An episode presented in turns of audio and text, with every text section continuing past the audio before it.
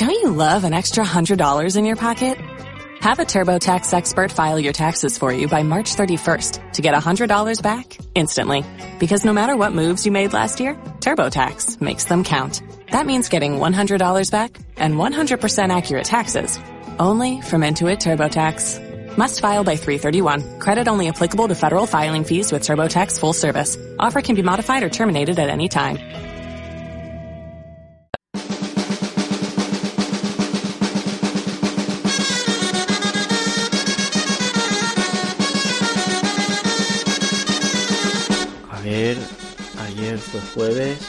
Trabajé.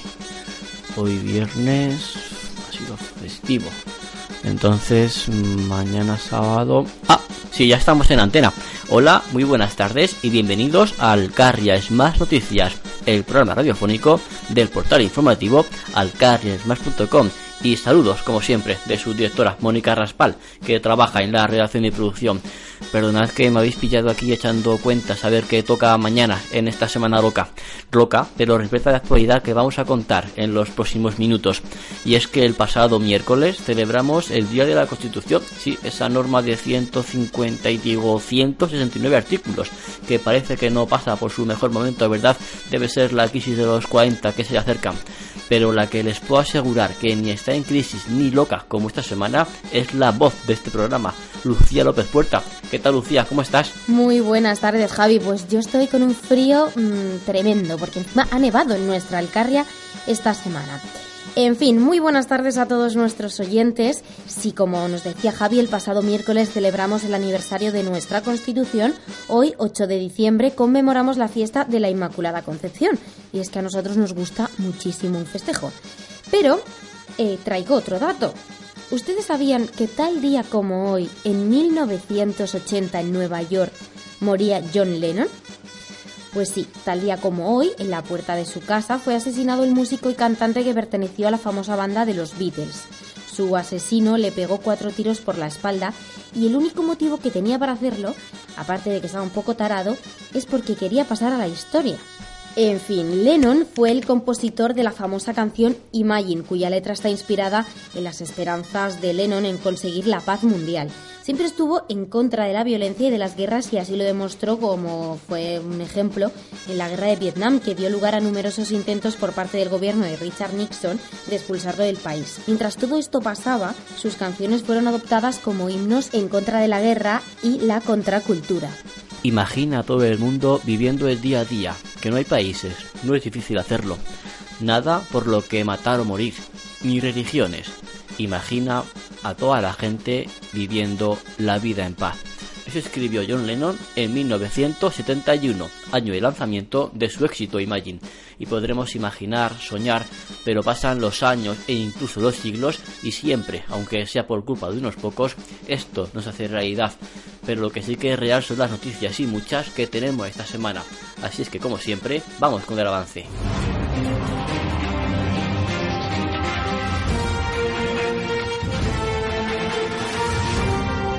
Después del parón de la semana pasada, la verdad que traemos una actualidad bastante cargada. Así, por ejemplo, hemos conocido que después del clamor vecinal, la Junta de Castilla-La Mancha ha decidido iniciar los trámites para que en 2018 comiencen las obras de rehabilitación de la residencia de ancianos de Priego, un edificio que lleva 8 años cerrado y expuesto a actos de vandalismo en donde parece que no se está teniendo en cuenta la oposición vecinal es en el proceso de licitación de las macroranjas porcinas y es que la Junta de Castilla-La Mancha ha aprobado la declaración de impacto ambiental para la apertura de una nueva en Bellisca y la ampliación de la de Priego.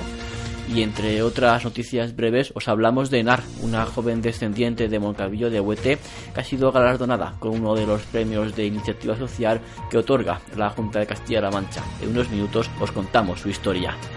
En la segunda parte, en nuestro tema de la semana, os hablamos del peso que tuvo la comunidad judía en la provincia siglos atrás y especialmente en Huete.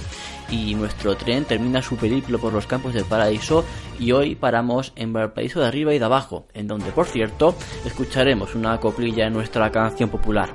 Lucía, como siempre, nos traerá la agenda esta semana aprovechando que la gente visitará sus pueblos con estos días de fiesta repleta de actividades. Es viernes 8 de diciembre y ya empieza Alcarrias Más Noticias.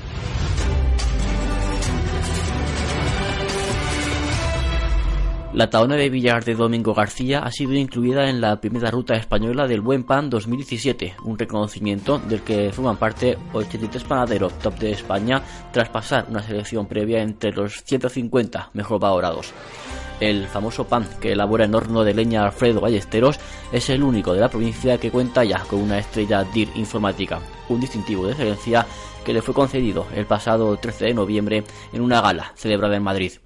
La ruta ha sido elaborada por la plataforma Panatics y la revista Pan de Calidad, tras un trabajo exhaustivo, difícil y laborioso, para el que han contado con la colaboración de muchos y grandes profesionales del sector.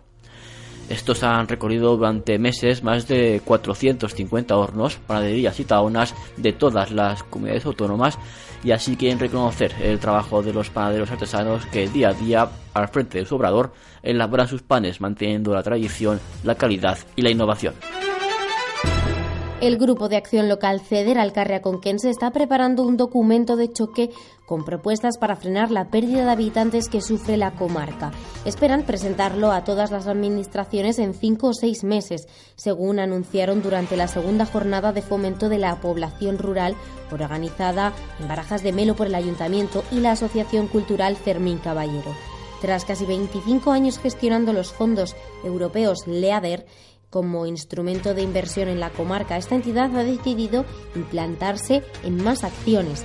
Para ello ha creado varios grupos de trabajo sobre despoblación, agua, infraestructuras y telecomunicaciones.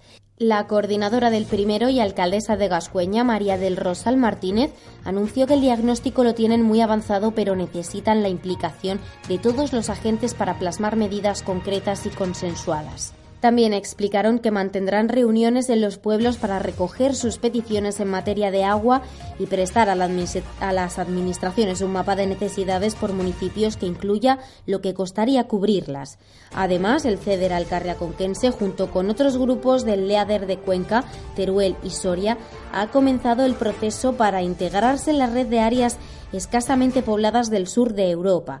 Quieren así potenciar una alianza estratégica que demande una política europea específica en el periodo 2021-2027 para los territorios despoblados. Y sin dejar el problema de la despoblación, la Confederación de Empresarios de Cuenca ha pedido a la subdelegada del Gobierno, María Guidón Lozano, su apoyo para lograr fondos finalistas de la Unión Europea para este problema. Además, ha informado de los pasos que han seguido dentro de la red de áreas escasamente pobladas de Europa creada hace un año. Entre ellos destacaron el modelo de las islas y tierras del norte de Escocia, que han logrado invertir la pérdida de habitantes. Por su parte, dicha red también ha trasladado a la comisionada del gobierno frente al reto demográfico, Edelmira Barreira, un conjunto de medidas y actuaciones que consideran importantes para revertir el declive económico y de población de Cuenca, Soria y Teruel. El decálogo incluye cambios normativos y fiscales para facilitar trámites burocráticos y la incentivación del emprendimiento rural. También apuesta por garantizar infraestructuras y la conexión a Internet imprescindibles para un desarrollo rural que no se base exclusivamente en el sector primario. La consejera de Bienestar Social de Castilla-La Mancha, Aurelia Sánchez, ha anunciado el próximo inicio de los trámites necesarios para abrir la residencia de mayores de Priego. Comenzarán valorando los desperfectos con el equipo técnico para empezar las obras a principios de 2018. Estas se realizarán con cargo al presupuesto de la consejería dentro del Plan de Infraestructuras Sociales y una vez ejecutadas realizarán la licitación para su futura gestión. Su idea es adjudicarla a una empresa privada, pero las 45 plazas estarán financiadas por la Junta, por lo que será 100% pública, según explicó Sánchez a la cadena Ser Cuenca. Como os venimos contando, este centro lleva cerrado más de 8 años, desde que lo construyeron y actualmente se encuentra abandonado, sufriendo incluso actos de vandalismo. Parece que ha funcionado la presión social de los vecinos durante las últimas semanas. Estos estaban recogiendo firmas para exigir la puesta en marcha de un servicio público que el ayuntamiento pricense cedió al gobierno autonómico. Las declaraciones de impacto ambiental de los proyectos para construir una macrogranja porcina en Bellisca y para ampliar la que ya existe en Priego han pasado el periodo de información pública. Superando así todos los trámites necesarios para su puesta en marcha, el Diario Oficial de Castilla-La Mancha ha publicado las disposiciones de la Consejería de Agricultura, Medio Ambiente y Desarrollo Rural. Como ya supimos en junio, la empresa Gorbellis SL instalará su explotación en una parcela que se sitúa a 3,1 kilómetros de Bellisca, 5,8 de Mazarulleque y 7,1 de Huete. Su capacidad será de 4.000 cabezas, aunque comenzará con 1999. Las conclusiones de la declaración de impacto ambiental determinan que la instalación no tiene por qué suponer ningún impacto negativo sobre el medio y que los posibles son perfectamente asumibles y trae como contrapartida la fijación de población. Respecto a la de Priego, solo viene a constatar lo que contamos hace unas semanas, que la Junta también considera viable la ampliación de la explotación que pasará de 2.000 a 7.000 cerdos. Pese a la fuerte oposición vecinal, los técnicos creen que los efectos positivos del proyecto superan a los negativos, no produciendo efectos irreversibles, irrecuperables, severos o críticos.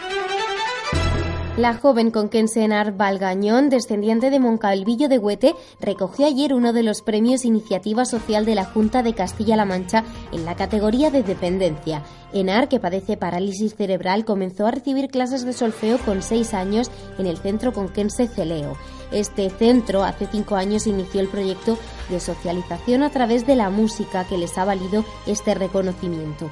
Un instrumento para ENAR, que así se llama, ha sido posible gracias a la participación de un amplio colectivo multidisciplinar de neurólogos, logopedas, fisioterapeutas, músicos, informáticos y cineastas. El primer prototipo era una pequeña batería electrónica con una baqueta y cinco platillos que le permitían hacer sonar cinco instrumentos diferentes con solo cinco pulsadores. A partir de ahí lo han ido mejorando con el objetivo final de generar una herramienta versátil y de fácil acceso para generalizar su uso y que se convierta en un instrumento universal. Además, el año pasado grabaron un concierto en el Auditorio de Cuenca que incluirán en el documental que están rodando para mostrar el día a día de NAR y cómo la música es capaz de romper la barrera de la comunicación y convertirse en un cauce para una mayor socialización. El Centro de Conservación y Restauración de la Diputación de Cuenca ha finalizado la recuperación del cuadro titulado La Verónica enjuagando el rostro de Cristo de la iglesia de la Ventosa. Se trata de una obra del siglo XVII de Fray Agustín Leonardo de Argensola, que estaba muy deteriorada y ha vuelto al templo tras unos trabajos de restauración que han durado más de un año y medio. Este se suma a los realizados en 2012 con el lienzo La elevación de la cruz, que forma pareja con este cuadro. La actuación se ha centrado en la recuperación de la consistencia de la tela y en la eliminación de la suciedad, barnices y repentines para restaurar la policromía. El cuadro, de gran calidad artística, representa la sexta escena del Via Crucis en el que una santa seca el rostro de Cristo camino del Calvario, quedando su imagen milagrosamente impresa en el paño. Se trata de una obra inédita de un artista del siglo de oro que ya puede ser disfrutada en todo su esplendor en la iglesia de la Ventosa. Son muchos los pueblos que aprovechan la afluencia de visitantes este largo puente de diciembre para organizar todo tipo de actividades y algunas de ellas relacionadas con la Navidad. De ellas os hablaremos en la agenda, pero queremos centrarnos en el caso de Castillejo del Romeral, cuyas calles son hoy escenario de la segunda edición de su Belén Viviente.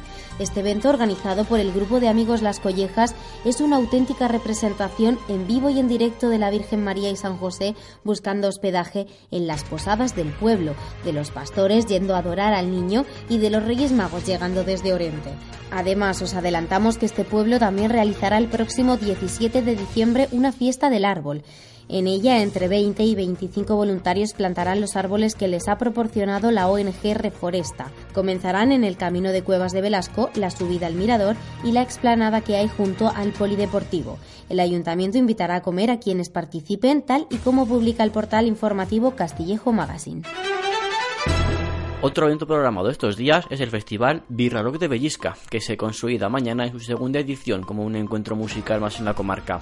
Este fue puesto en marcha el año pasado por la Comisión de Festejos para unir a las aficiones rockera y cervecera de este pueblo del Alcaro Conquense que apenas supera los 100 habitantes. La asistencia es gratuita para todos los públicos y financian el festival con la recaudación de las consumiciones que venden en la barra. El objetivo de sus promotoras, Natalia, Laura y Marta, es también dar relevancia a la música en directo y hacer que esta llegue a la gente, pues aporta mucha vida a los municipios. Además sirve para promocionar grupos locales como Arroca Banda, que forma parte del cartel junto con Blackbirds, Estrellados, Highway Companions, Tracaña y Gallugar. La primera cerveza artesanal de la Alcarria conquense ya cuenta con el registro sanitario necesario para salir al mercado. Con el nombre comercial de esta comarca, Alcarria, la fabrican en un local de Albalate de las Nogueras tres socios de este pueblo y otro de Torralba. Sin procesos químicos ni añadidos en su elaboración, emplean productos locales como la miel, la lavanda, el espliego y la cebada, por lo que su sabor es 100% alcarreño. La microfábrica contempla una capacidad máxima de elaboración de 3.000 litros mensuales de cerveza que serán embotellada en envases de 25, 50 y 75 centilitros. Además, fue hace cuatro años cuando estos emprendedores crearon la asociación Cerveceros de la Alcarria y el festival Alcarria Fest para darla a conocer. Para celebrar que ya puede ser comercializada mañana sábado, este encuentro alcanzará su sexta edición. La cerveza se podrá degustar a partir de las 7 de la tarde en el Salón Municipal de Albalate de las Nogueras. Las fotografías de cinco pueblos de la Alcarria conquense aparecerán en los meses del calendario 2018 que han elaborado los autores del portal Zascandileando por Cuenca. Los elegidos han sido Horcajada de la Torre, Canalejas de Arroyo, Torres Concilio del Rey, Cuevas de Velasco y Portal Rubio de Guadamejur, este último con el patrocinio de Alcarrias Más. Con este almanaque conquense que ya está a la venta al precio de 10 euros, sus promotores quieren reforzar la labor de difusión turística de la provincia que realizan en su blog. Además, supondrá una gran ayuda económica para que puedan continuar la andadura que iniciaron en 2015 para dar a conocer la cultura y costumbres conquenses y que recientemente han ampliado a toda Castilla-La Mancha. Podéis comprar vuestro ejemplar a través de la tienda del portal www.zascandileando.com.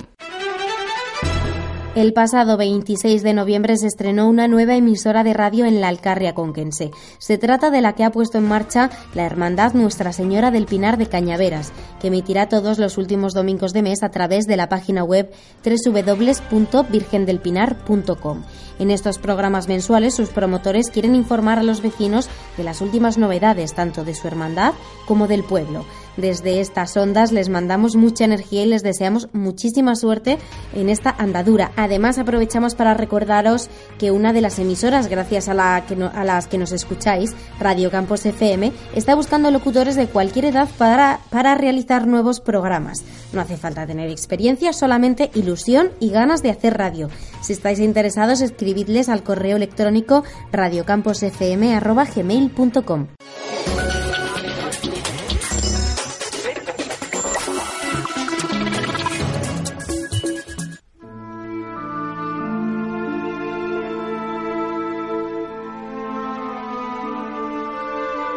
Cuenca pervivió durante siglos una importante comunidad judía, y concretamente en Huete, numerosas familias buscaron la tranquilidad cristiana frente al dominio musulmán, haciendo de esta ciudad el principal foco de población hebrea de toda Castilla.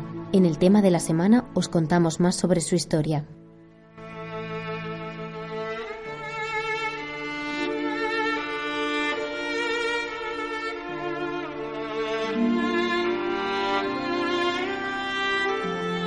De las diez juderías que en el siglo XIII hubo en Cuenca, la más notable fue la Optense. Hay que tener en cuenta que Huete era la ciudad más importante de la provincia desde la soberanía árabe y prosperó en su desarrollo social y económico a partir de dicho siglo.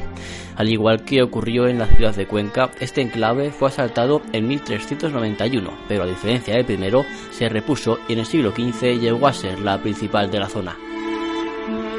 Como señala en una de sus investigaciones el historiador y cronista oficial de Cuenca Miguel Romero Saiz, en la segunda mitad de esa centuria era una aljama de 150 familias, lo que suponía unos 700 u 800 sefardíes, como se denominó a los hebreos que vivieron en España. De hecho, en 1290 se elaboró el famoso Padrón de Huete, un recuento censal que ha permitido conocer el número de judíos que vivían en la zona y cuyo original se encuentra en el Archivo Histórico Nacional, aunque hay una copia del siglo XIII en la Biblioteca Nacional. Según el libro del Consejo de Huete de los años 1467 al 1470, que alberga el archivo municipal, esta comunidad se afincó en el barrio de Atienza, al pie del castillo que en la actualidad conserva parte de su muralla y una puerta, la de Medina, que le separaba del resto de la población cristiana. Todo apunta a que su calle principal era la que ahora conocemos con el mismo nombre, calle de Atienza, que sube desde la referida puerta a lo que queda del castillo y que es el punto neurálgico de la tradicional fiesta en conmemoración a San Juan el Evangelista.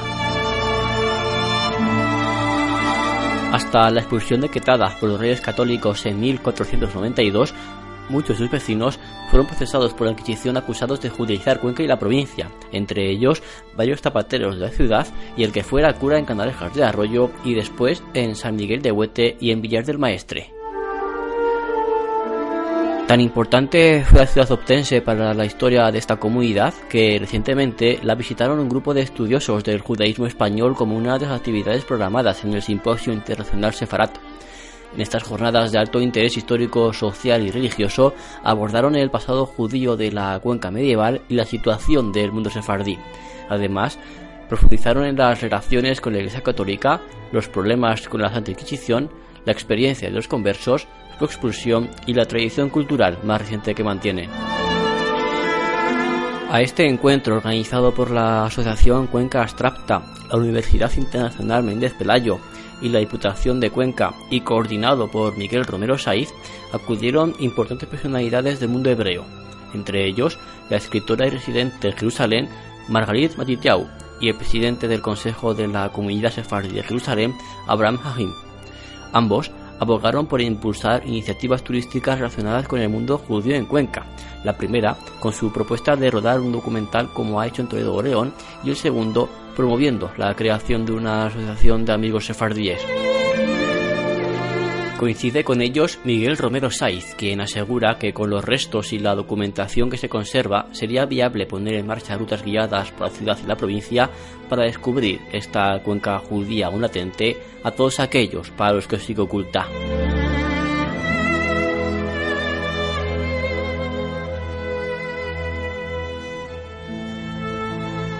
Hoy en nuestra canción de la semana os traemos una canción popular de los Campos del Paraíso interpretado por el grupo de música tradicional Guadamejud Folk de Villada del Rey.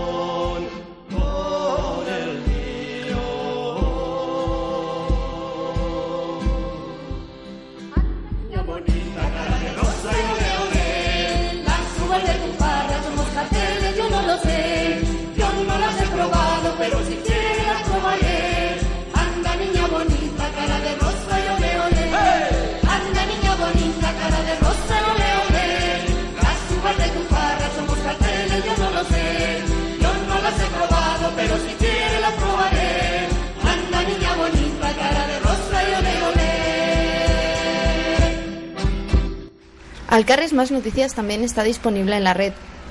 Puedes ampliar estas y otras informaciones en www.alcarresmas.com y descargar nuestros audios tanto en esta web como en la de Radio Chopera, www.radiochopera.com, así como en las páginas de Facebook y Twitter de ambos portales.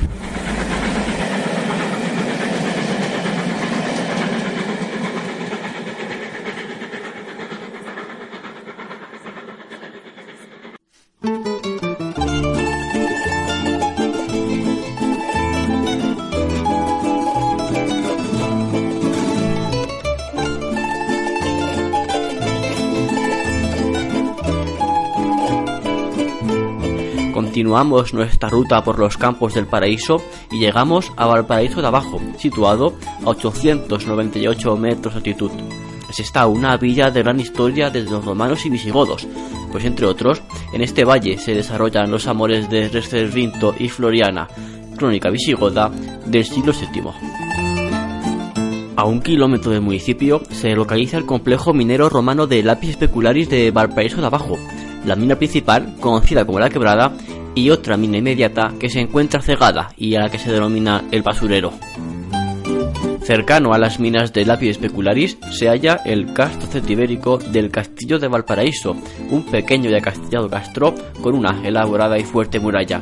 El castro del Cerro del Castillo está situado estratégicamente en la elevación que domina la vega del río Valparaíso y donde se mantienen aún visibles los restos de un foso y la mencionada muralla. Monumentalmente destaca la iglesia de Nuestra Señora de la Asunción. En su interior podemos observar el retablo que, según inscripciones halladas en el mismo, comenzó a colocarse en el año 1731. También dentro del municipio destaca su museo etnográfico, formado por más de 400 objetos, los cuales están repartidos en varias secciones, destacando en una de sus salas todos los aperos antiguos de labranza y demás herramientas que usaba el agricultor. E, en otra sala están recogidos distintos utensilios del hogar.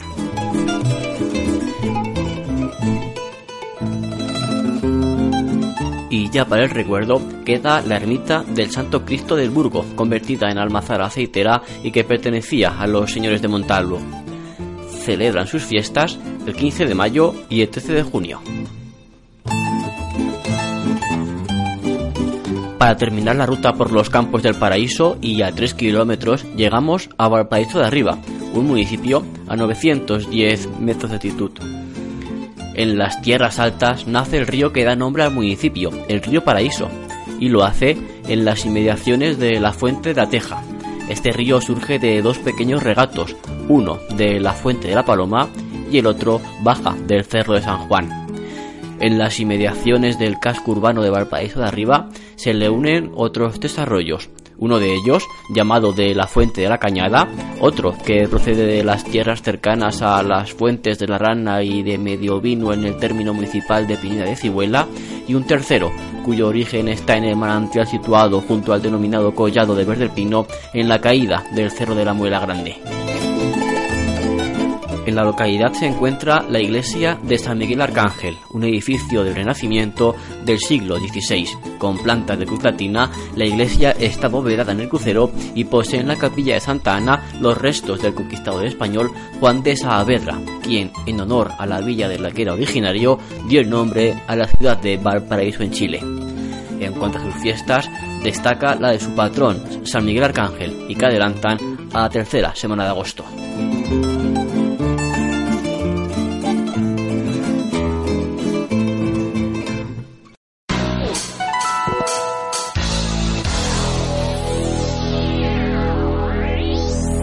Esta semana cumplimos seis meses en antena y recordar que desde el primer día tenéis abierto un buzón en la página de Alcarrias Más y también en Facebook y Twitter donde nos podéis dejar vuestros comentarios como esta misma semana han hecho Ana Osole, por ejemplo. Siempre lo hago en esta sección pero hoy más que nunca quiero agradecer vuestro apoyo y es que nuestro especial Tren de la Alcarria de la semana pasada se ha convertido en el programa más descargado online desde que empezamos esta andadura. Eso, añadido a que nos escuchan por la FM en puros manchegos como el Lito, es señal de lo que crecemos semana a semana. De parte de todo el equipo que conforma este programa, gracias por estar ahí.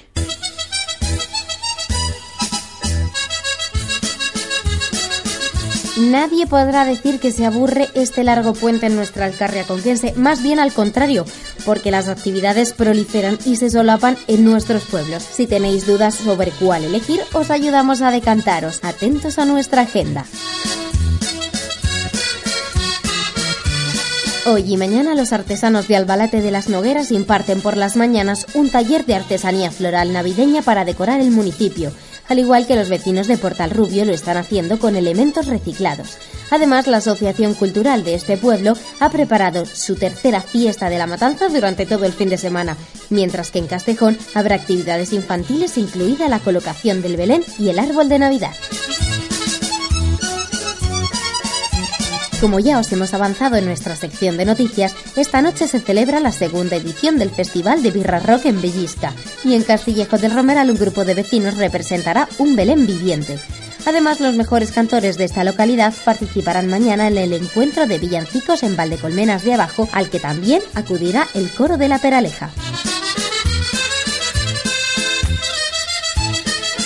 Por su parte, los peralejeros están repitiendo hoy su exitosa ruta del puchero, que alcanza este año su tercera edición, mientras en Villarejo del Espartal disfrutan de su matanza.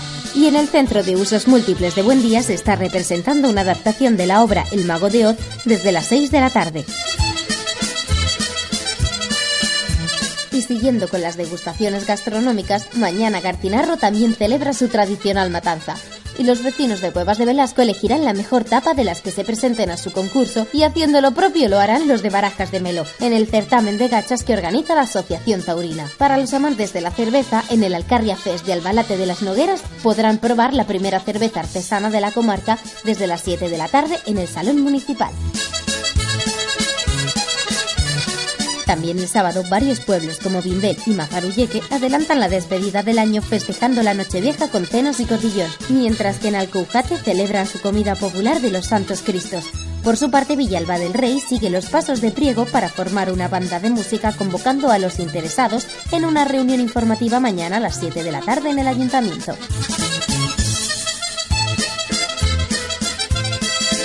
Para los que quieran quemar calorías, la quinta marcha San Silvestre del Paraíso partirá mañana a las 10 desde la ermita de Olmedilla del Campo y finalizará en Carrascosa, aunando un año más el deporte, gastronomía y la solidaridad. Así, la recaudación se destinará a la asociación ACAFI, que colabora con el Hospital Infantil Niño Jesús de Madrid. Después, sobre las doce y media, se inaugurará el Día de la Música con una posterior elaboración y comida de platos tradicionales. Será en el local del Silo, donde a las 4 se presentará la nueva banda de cornetas y tambores de Carrascosa, a la que seguirán actuaciones de magia a partir de las 6 por último, pero no menos importante, durante todo este mes de diciembre la Hermandad Nuestra Señora del Pinar de Cañaveras, junto con la parroquia del pueblo y Caritas Cuenca, ha organizado una recogida de alimentos para la que piden máxima colaboración de vecinos del municipio y toda la comarca.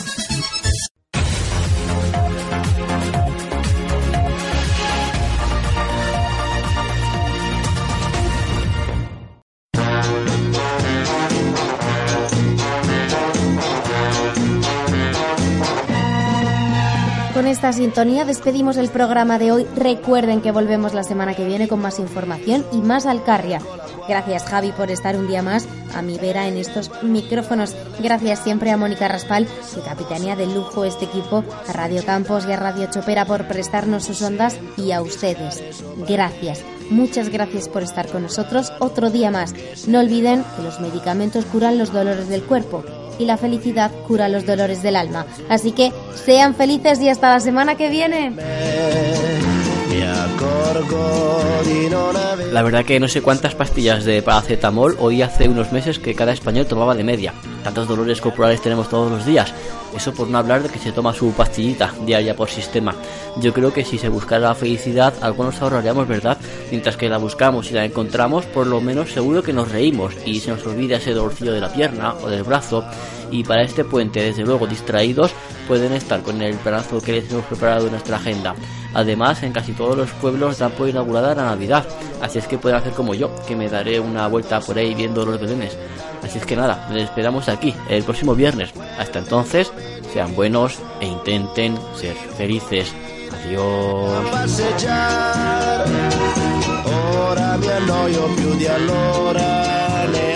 prete per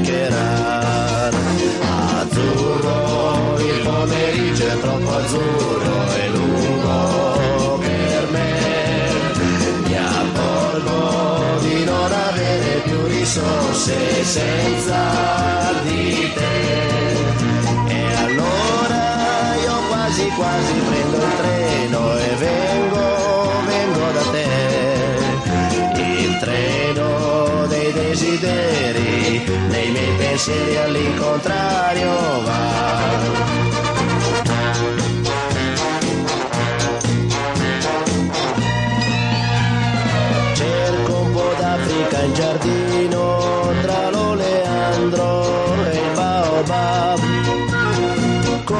Facevo da bambino, ma qui c'è gente, non si può più.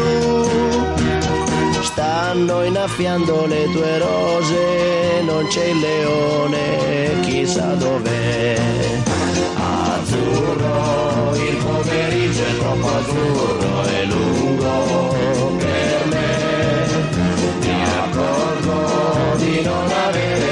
più risorse senza di te. E allora io quasi quasi prendo il treno e vengo, vengo da te. Ma il treno dei desideri, nei miei pensieri all'incontrario